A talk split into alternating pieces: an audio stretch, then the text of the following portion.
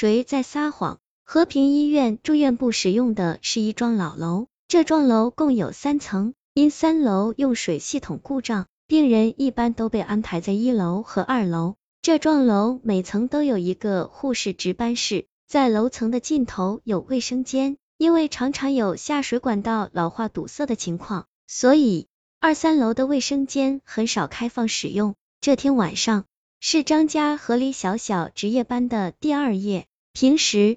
李小小值一楼，张家值二楼。可是今晚，李小小和张家交换了，由张家值一楼，李小小值二楼。因为张家这两天肠胃不太好，一楼上厕所方便。正因为身体原因，张家今天白天还请了一天假。时间是晚上十二点，李小小忙完后去了张家的值班室，两人聊了不到五分钟，李小小突然神色不安的站了起来，张姐。我饿了，你陪我去买点吃的吧。一走出门，他就变了脸色，瞪着张家，结结巴巴的说：“张姐，那个窗帘后面有个人。”话一说出口，张家吓得大叫一声，两个女人拉起手就向住院楼外跑。他们一直跑到医院职工住宿楼门口，这才气喘吁吁的停下来。小小，您不会是看错了吧？绝对没有，真的，真的有个人。你认出是谁没有？没有，我只看到他的鞋子。两个女人磨磨唧唧了好一阵后，敲开了住宿楼一楼徐主任的门。徐主任听了这事，二话没说，操起家伙就向住院部走去。可是走到值班室，任徐达把值班室翻了个底朝天，也没有发现什么人影。李小小，你没看错吧？徐达一副不信任的表情，真的没有。难道跑了？折腾了这一大圈，如果窗帘后真的有人，只要不是个死人，肯定早跑了。但问题是，这是不是李小小的幻觉呢？张家开始产生了怀疑，谁能有这么大的胆子，敢躲在别人的窗帘后面？大约凌晨三点半，我被一声尖叫声惊醒了，那声音好像是从砖房那边传过来的。果然，我人还没走到。通过手电筒的光束，我就看见停尸间不远的水泥通道上正躺着一个人，这个人就是李小小。他已经，张家声音有点嘶哑。听说最近你们医院闹鬼。方警官听完张家的陈述，忽然问：闹鬼？我不知道，是吗？前天晚上你不是也和李小小一起值的夜班吗？是啊，李小小凌晨两点钟起床上卫生间。发现了停尸房的怪事，当时他还吓晕了过去。这怎么会呢？李小小，他前天晚上根本没起夜上卫生间啊！你怎么知道？是这样，前天晚上我不舒服睡不着，小小就上二楼和我一起住，顺便帮我护理病人。他两点前后绝对没有出过值班室，是不是你把时间记错了？不会，我两点钟给老公打过电话。我让他早上八点来接我，我打算请一天假。那有没有可能是李小小把时间记错了呢？也不可能，他是个时间观念特强的人，他一直有用手表的习惯。张家很肯定的说。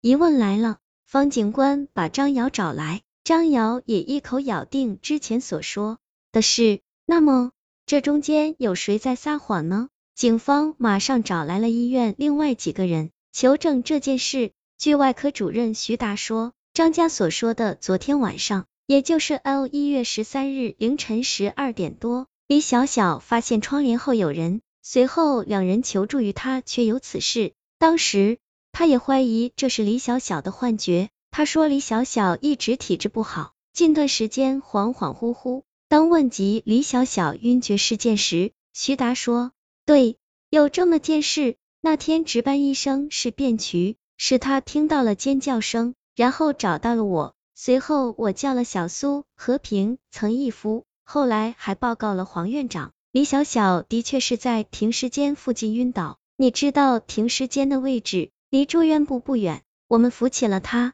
他醒过来，表情非常惶恐。他说他亲眼看到停尸间走出个人影，随后我们进去查看停尸间。发现当天死的那个男孩的尸体不见了，当时大家都很惊慌，黄院长说，这事暂时不要声张，不准议论。如果死者家属知道了，搞不好会打官司，影响医院声誉。当时我们就都散了。一晚上，我们几个都在惦记着这件事。一大早，黄院长和我又去停尸房查看，结果那具尸体又回来了，我们都松了一口气。是卞渠第一个发现李小小晕倒，警方又问了卞渠一些问题，没什么特别发现。卞渠是和平医院的精神科大夫，三十七八岁的样子，长得高高大大，一副学者模样。他这个人很阴郁，话不多，说话语气平平淡淡，感觉很冷傲。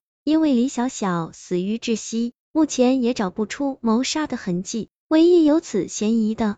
是他曾在遇害前说在一楼值班室窗帘后发现陌生人，但也仅仅是自说自话，找不到可支撑的人证物证。现在说话人永坚其口，死无对证。至于遇害前一晚李小小是否晕倒，出现了两个版本，而男士失而复回固然是个谜，但谁也不敢肯定一定和李小小的窒息死亡有关。如果真的有关，那或许有一种粗浅的假设，那就是遇害当晚，李小小又看到了曾经发生在停尸房的诡异事件，过度惊吓致死。那停尸房诡异事件究竟是怎么回事呢？是有人故意遗失，还是尸体复活？四槐树下的谈话，方俊留下了他的名片，然后小声叮嘱院长黄婉平几句。警车呼啸着驶出圆拱形的医院大门。一个花样年华的女子也和警车一起绝尘而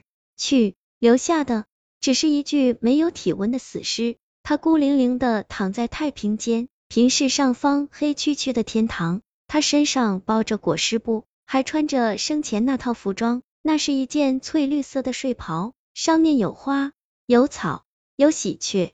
走出院长办公室后，张瑶的心更加沉重了。她走下门诊楼，右拐。